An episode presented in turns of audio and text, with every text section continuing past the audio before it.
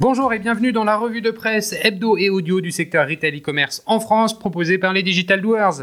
Nous sommes le 15 octobre 2021 et au sommaire cette semaine 5 articles. Comprendre les attentes complexes du consommateur éco-conscient, un défi urgent pour les marques à lire dans le JDN. E-commerce, impact des processus de connexion sur la psychologie des consommateurs, toujours à lire dans le JDN. Enfin, le, le commerce unifié nécessite des profils hybrides et transverses, à lire dans les clés du digital. Greenwiz fait de la transition responsable sa raison d'être, à lire sur e-marketing.fr. Et pour finir, comment Jules se transforme en enseigne éco-responsable à lire dans e-commerce mag. Je vous le rappelle, sur le site lesdigitaldoers.com, vous avez accès à une revue de presse qui rassemble les articles publiés dans la semaine sur les sites de news de notre écosystème. Vous pouvez vous y abonner pour recevoir chaque vendredi un digest de l'actualité dans votre boîte email. De cette revue de presse, je vous lis sans, sans interprétation une sélection de quelques articles qui m'ont semblé pertinents à partager. Bonne écoute, évidemment, toujours sans coupure.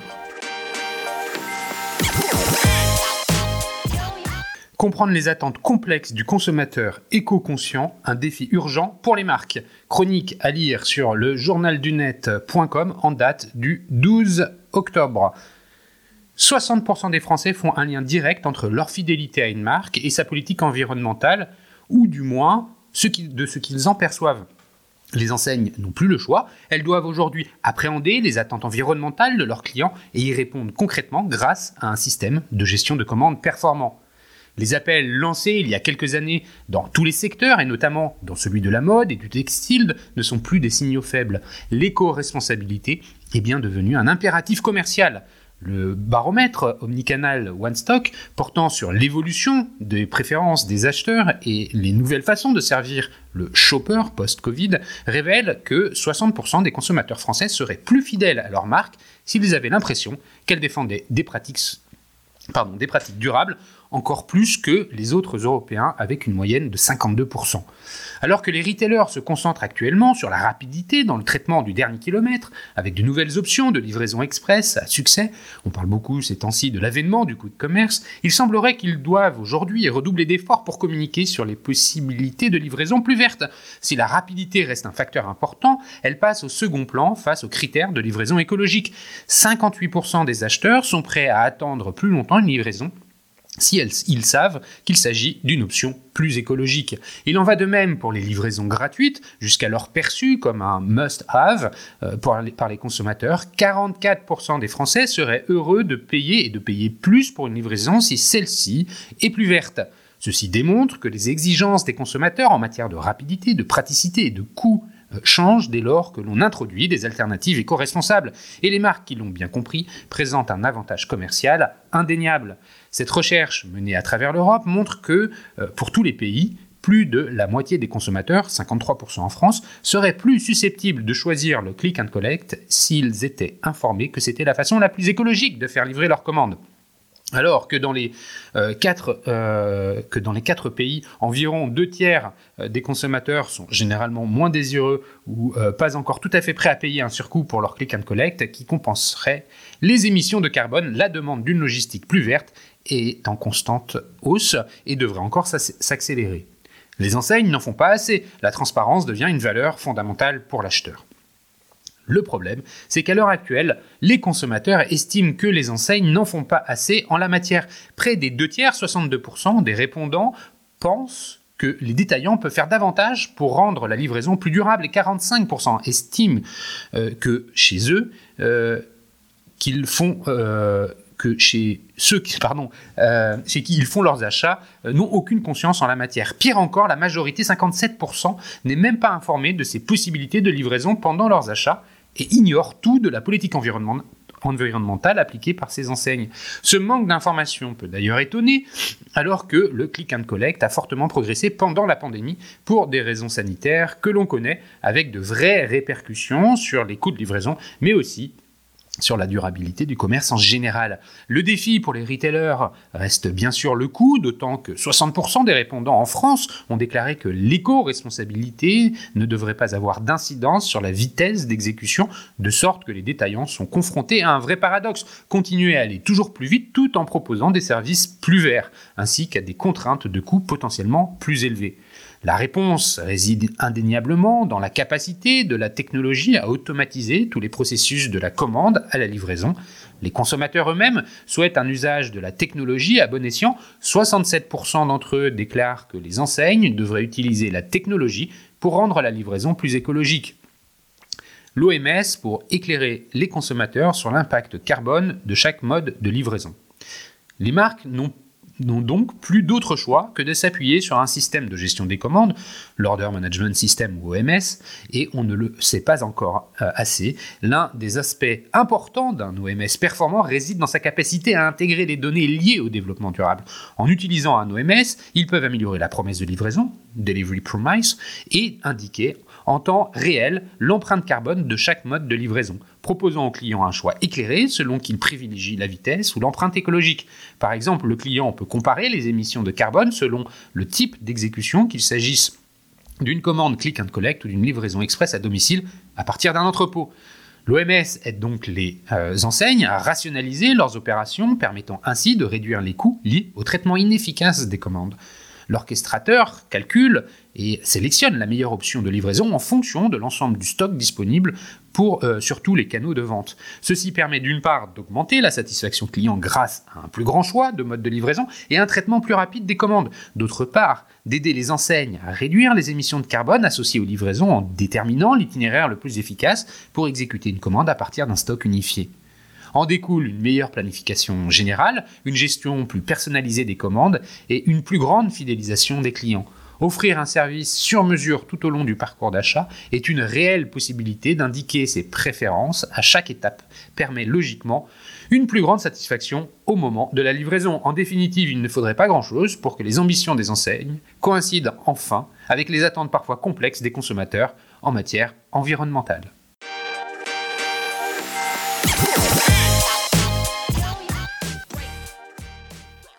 E-commerce, impact des processus de connexion sur la psychologie des consommateurs, à lire dans le journaldunet.com en date du 6 euh, octobre. L'évaluation des comportements des consommateurs a pris d'autant plus d'importance depuis le début de la pandémie. En effet, les confinements successifs entrés en vigueur dès mars 2020 ont conduit à la fermeture de nombreux commerces et les Français, invités à rester autant que possible chez eux, ont naturellement favorisé les achats en ligne. Une étude menée par euh, Statista en octobre 2020 le confirme et montre que 34% de la population française déclare faire plus d'achats en ligne qu'avant la pandémie de, Covid-19. Cette période particulière a modifié certaines habitudes qui se sont normalisées et certains magasins et marques qui se sont mis au numérique avec la pandémie ont également vu les bénéfices tant sur le plan économique que psychologique. Si le contact physique reste un besoin humain, euh, il, est aussi psychologiquement plus agréable d'avoir des options lors de ces achats. Pour s'adapter à ces changements, les entreprises se sont donc davantage intéressées aux habitudes et aux préférences des clients afin de répondre de manière plus adaptée à leurs attentes et besoins parmi lesquels figure la recherche d'une expérience client plus facile et efficace. Ainsi, le processus de connexion simple et sécurisé, contribue à la satisfaction des utilisateurs. Frustration des consommateurs, des procédures de connexion chronophages. La croissance du recours au numérique, au travail à domicile et à l'enseignement à domicile au cours des derniers mois peut conduire à un sentiment de dépassement face à des procédures de connexion trop complexes. Cela peut aussi générer une forme de stress numérique, poussant euh, certains utilisateurs à devenir réfractaires aux nouveaux scénarios d'utilisation qui leur sont proposés. Par exemple, face à des formulaires trop longs et fastidieux, l'utilisateur tend à s'impatienter, à abandonner son action et à quitter la page. La contrainte de temps combinée à la complexité se traduit ainsi par un phénomène d'abandon.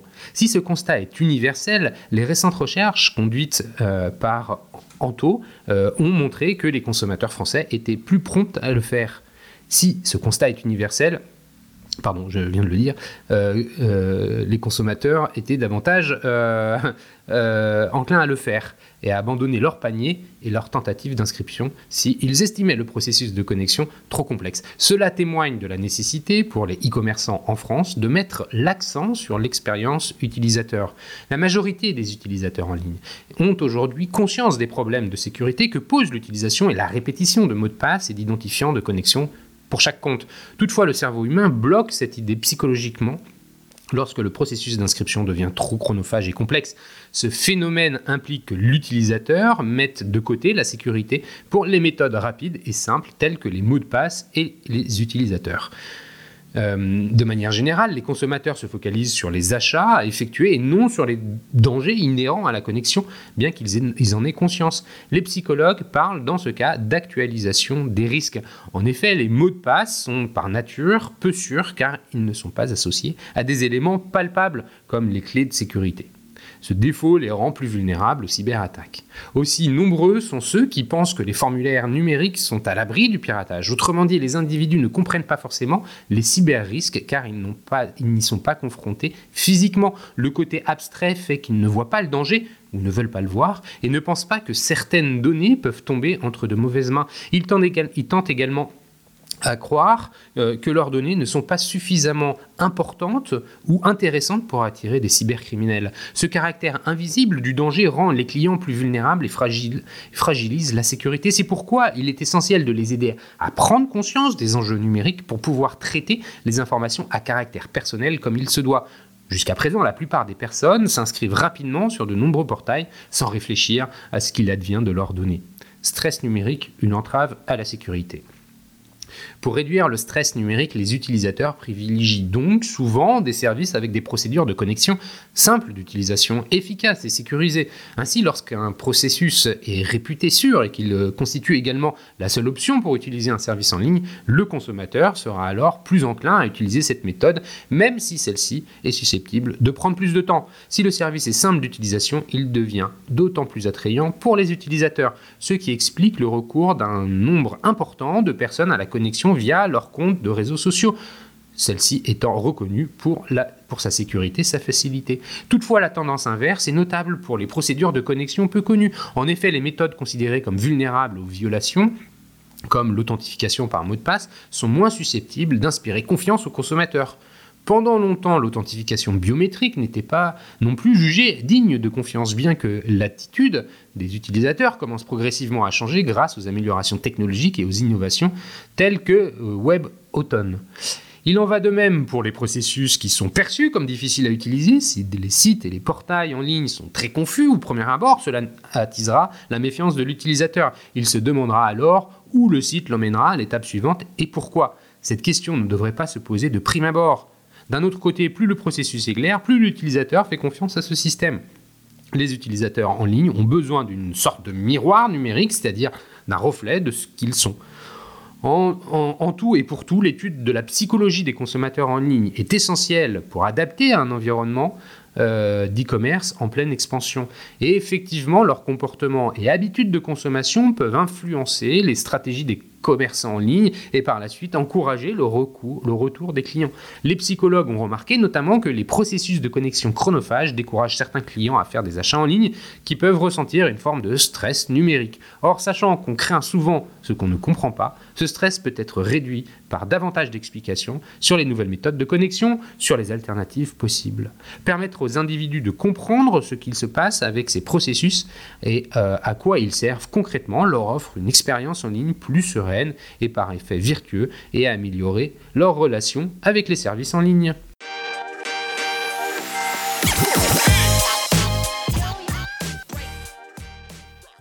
Le commerce unifié nécessite des profils hybrides et transverses à lire sur lesclésdudigital.fr en accès libre et en date du 12 octobre. KPMG France et la FEVAD livrent les résultats de leur cinquième étude dédiée à l'innovation dans l'e-commerce qui apporte cette année un éclairage important sur l'impact des transformations digitales du commerce sur l'emploi dans le secteur de la distribution. L'essor du e-commerce, plus 24,9% euh, au second euh, trimestre 2021 selon les derniers chiffres de la FEVAD, et surtout la croissance des ventes Internet des commerces physiques, plus 8% euh, pour cette période par rapport à 2020, soit un chiffre d'affaires double de celui du deuxième trimestre 2019, produisent des effets sur l'emploi et le modèle opérationnel des entreprises. Celles-ci doivent rapidement digitaliser leur modèle. Afin de continuer à croître, à maintenir leur position ou survivre, ces acteurs ont dû faire évoluer leur modèle traditionnel en modèle omnicanal, avec l'accès aux bons talents et la capacité à les retenir, souligne euh, ensemble Marc Lolivier, délégué général de la FEVAD, et Sébastien Durand, responsable offre commerce unifié de KPMG Et enfin, François-Xavier Leroux, associé digital customer de KPMG, en préambule d'une étude intitulée Commerce unifié, les clés de la réussite. Comprendre l'ensemble des canaux de vente online et offline. Lorsque les distributeurs optent pour cette approche de plus en plus intégrée, c'est désormais la question de l'acquisition et de la requalification des compétences transverses à l'ensemble des canaux qui se pose. Dans un contexte social parfois compliqué, ils doivent investir et arbitrer sur les besoins en formation, recrutement ou encore externalisation afin de faire fructifier leur capital humain et répondre aux nouveaux enjeux. Parallèlement, ils doivent aussi renforcer les métiers historiques dopés par l'activité en ligne, logistique, relations clients. Dans ce rapport, les auteurs rappellent que les derniers chiffres officiels sur les emplois dans l'e-commerce, publiés par l'Institut national de la statistique, remontent à l'année 2014. L'INSEE estime alors à 112 000 le nombre d'emplois liés au secteur vente de produits et services dans les entreprises hors sous-traitance, dans les entreprises de plus de 10 salariés.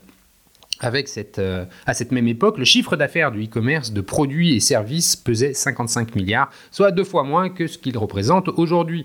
À l'ère du commerce unifié et des entreprises intégrées, l'étude sur le nombre d'emplois liés à l'activité e-commerce est devenue un exercice bien plus compliqué.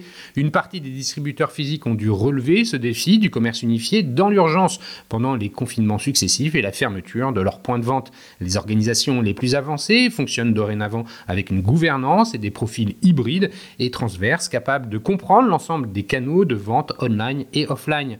Ces profils doivent ainsi être en mesure d'appréhender les enjeux spécifiques du digital, de suivre les tendances du e-commerce et les évolutions d'un écosystème sans cesse en évolution, tout en connaissant bien les solutions technologiques et les partenaires existants sur l'ensemble de la chaîne de valeur. Rapatriement en interne des savoir-faire IT et développement web.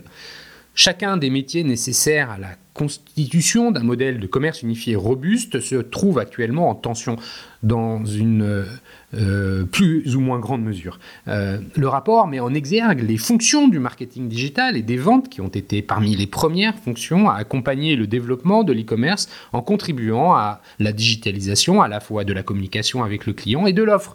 Ces métiers restent en développement continu depuis une quinzaine d'années, sans rupture récente.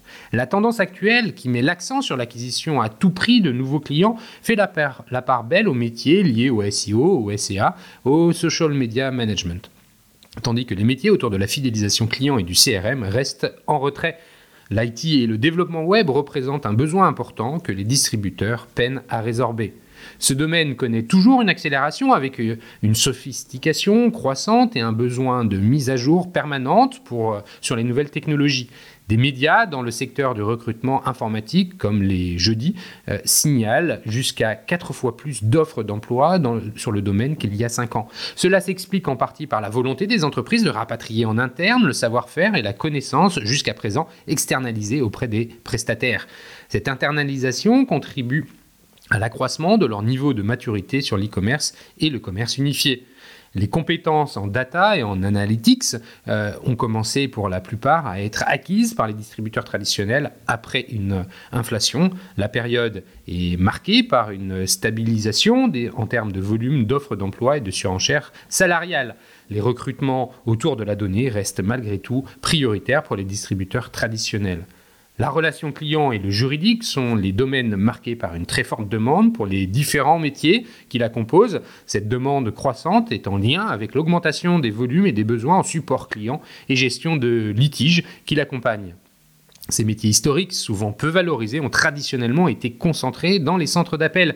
Désormais, le service et la relation client sont intégrés de manière transversale et de plus en plus omnicanale, notamment à travers les ressources euh, en point de vente dotées davantage d'autonomie et de responsabilité.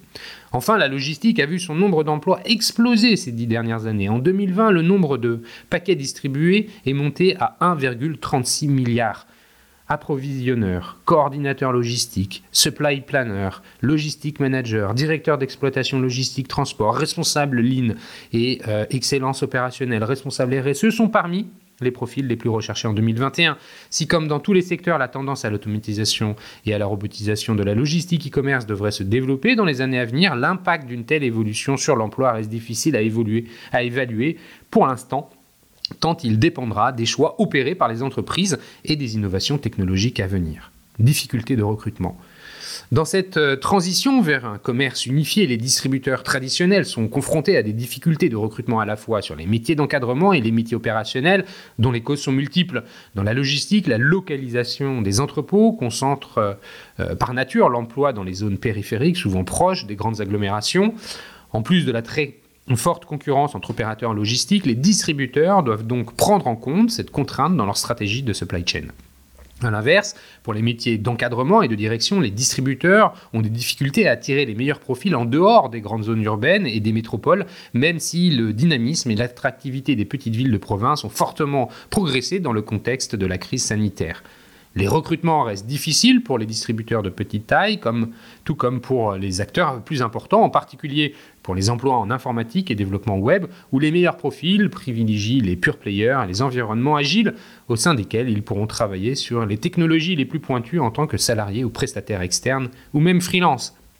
Dans tous les cas, les distributeurs physiques doivent faire un effort pour se montrer attractifs et, prouver leur capacité à se réinventer, malgré le point important de leur dette euh, technologique et leur réseau physique.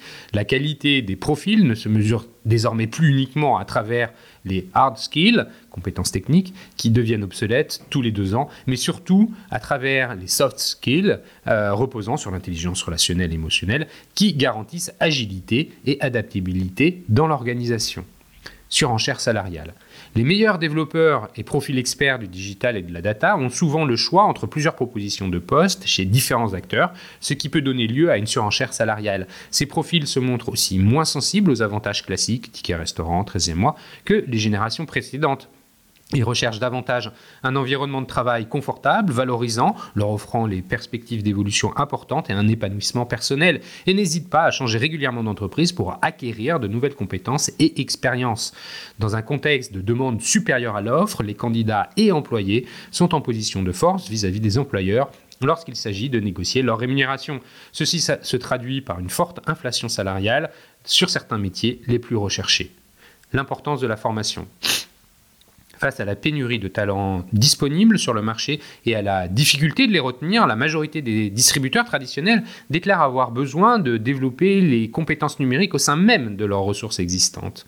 En parallèle, les recrutements externes s'il il s'engage donc dans une démarche permanente d'upscaling, formation destinée à augmenter les compétences existantes, et de rescaling, formation qui est destinée à aider les personnes à acquérir de nouvelles compétences pour changer de métier en mobilisant euh, des investissements internes ou publics afin d'accompagner leurs collaborateurs dans le changement de modèle opérationnel. Pour accompagner les changements induits par un environnement en constante évolution, les distributeurs physiques doivent donc faire de la formation, un sujet clé placé au cœur de leur démarche de transformation. Celle-ci doit être portée au plus haut niveau de la hiérarchie et inscrite au cœur de l'agenda des dirigeants, au même titre que l'arbitrage des investissements et de suivi de la performance. Après l'urgence de la crise, le temps de la, de la structuration et de l'acquisition de nouvelles compétences transverses et hybrides sur l'ensemble du cycle de vie du client doit être inscrit sur la feuille de route des dirigeants, insistent les auteurs du rapport. Si euh, certains profils manquent à l'appel, d'autres ont été durement touchés par la crise sanitaire. Une autre étude menée en juillet par le Conseil du commerce euh, de France auprès de 13 de ces fédérations adhérentes, représentant l'ensemble des secteurs du commerce non alimentaire, démontre ainsi que 20% des sondés ont été contraints de réduire leurs effectifs salariés en renonçant notamment à de nouvelles embauches, plus, plus de 70%. Le pourcentage est particulièrement important dans l'univers de l'habillement. Les conséquences sur la santé du personnel et des dirigeants ne doivent pas non plus être sous-estimées. Plus du tiers d'entre eux ont dû faire face à des périodes de stress intense, de Covid et de dépression, notent les auteurs de l'étude. Plus que jamais, accompagnement et formation doivent être à l'ordre du jour.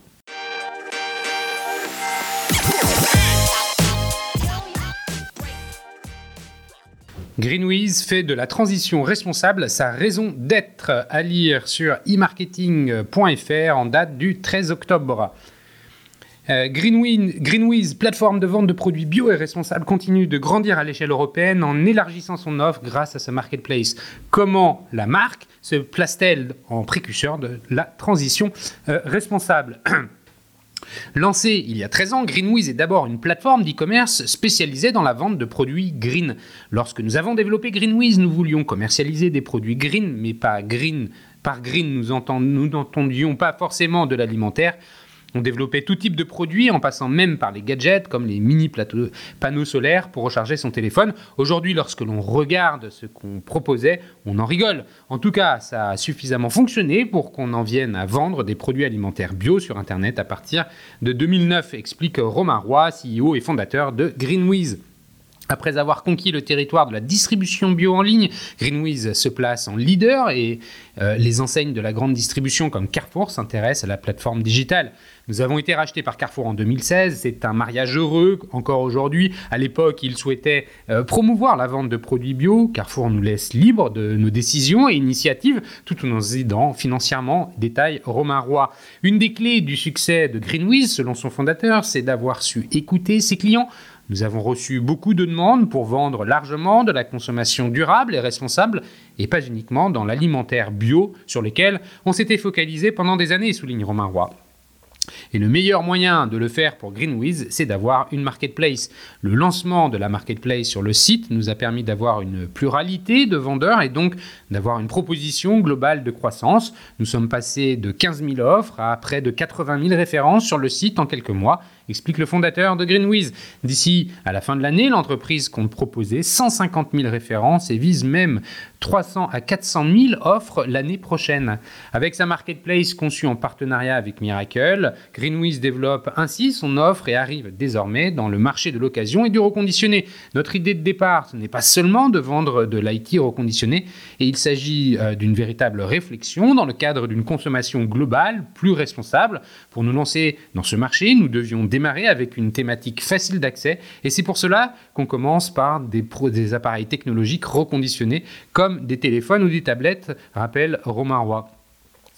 Euh, Greenwiz propose du reconditionné en France. C'est vrai qu'on se limite au territoire national, pour reconditionner nos produits, mais c'est une valeur essentielle à notre marque. D'ici quelques années, notre place de marché dans son ensemble doit représenter 50% de notre chiffre d'affaires. C'est l'un de nos objectifs. Chez Greenwiz, nous sommes convaincus que la proposition multisectorielle est amenée à rester pérenne et à avoir un effet positif pour la consommation responsable, exprime le CEO de la plateforme. Après avoir racheté leurs concurrents italiens, espagnols et bientôt belges, Greenwiz s'est fixé plusieurs objectifs. Notre première ambition, c'est de devenir c'est de tenir à notre raison d'être, mieux consommer pour rendre le monde meilleur.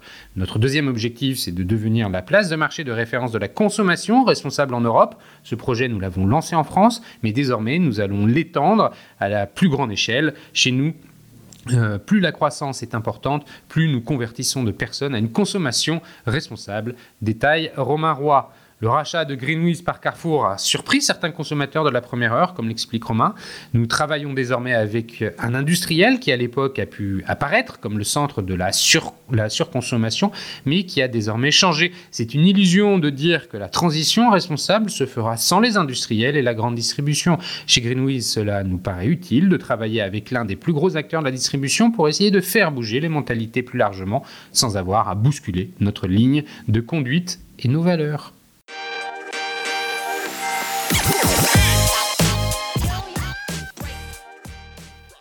Comment Jules se transforme en enseigne éco-responsable à lire sur e-commercemag.fr en date du 12 octobre. L'enseigne de mode masculine réoriente son positionnement pour devenir une marque responsable et engagée. Sa nouvelle devise Acheter moins mais mieux, avec des collections en matières durables, bio, et recyclées, et la construction d'une usine dans le nord pour fabriquer plus local.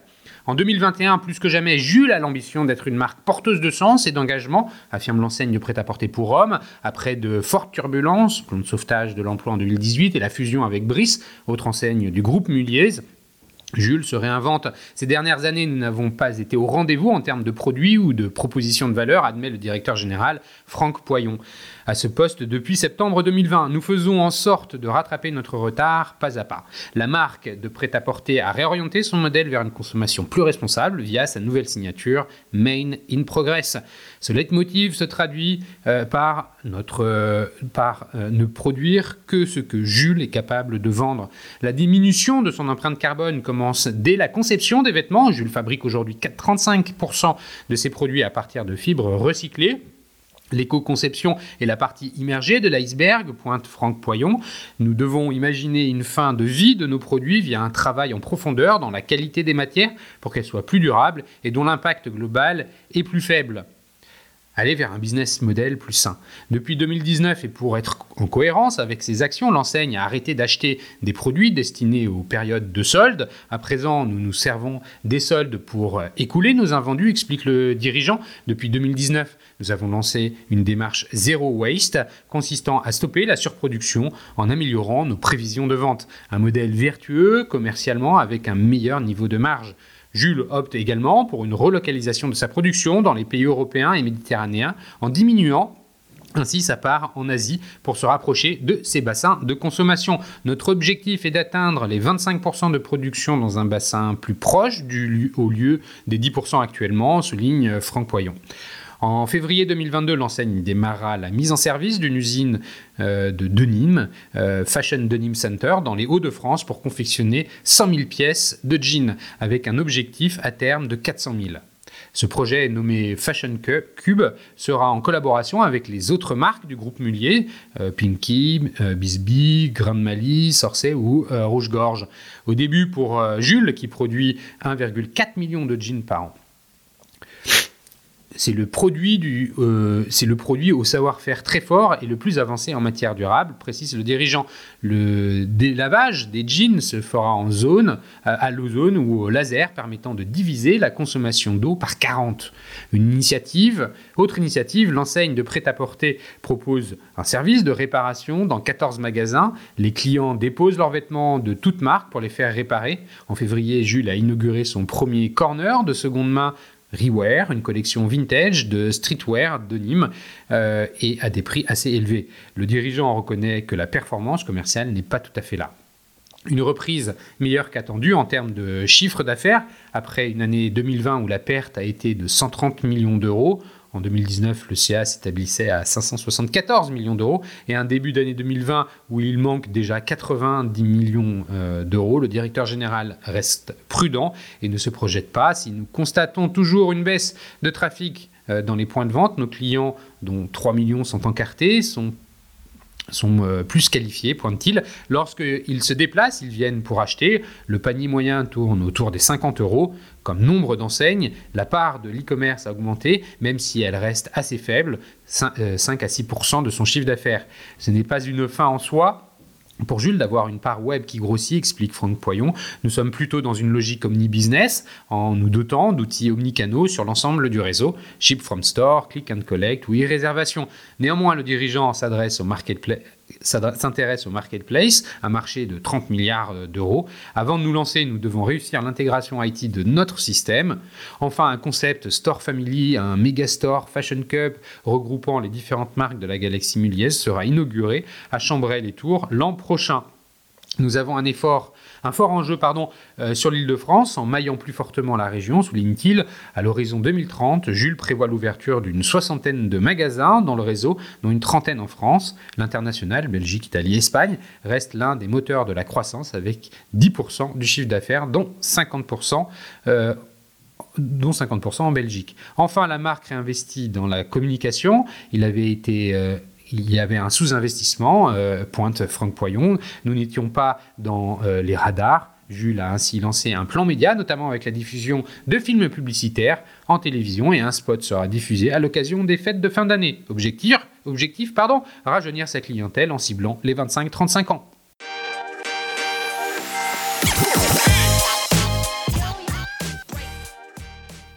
Et voilà, c'est fini pour cette semaine. Merci de m'avoir écouté. N'oublie pas de vous abonner à la revue de presse sur le site lesdigitaldoers.com. Si vous aimez l'exercice de cette revue de presse, Retail e-commerce dans sa vision audio, n'hésitez pas à me le faire savoir en m'envoyant des messages sur LinkedIn et mieux encore en la faisant connaître autour de vous. Enfin, dernier message d'auto-promo avec les Digital Doers. Je produis des chaînes de podcasts thématiques sur les pour les prestataires de services de notre écosystème. Donc si vous souhaitez animer la prise de parole de votre marché, c'est l'occasion d'inviter des clients et des prospects à venir converser avec vous autour de votre proposition de valeur. Vous êtes intéressé, alors contactez-moi. D'ici là, portez-vous bien et à la semaine prochaine.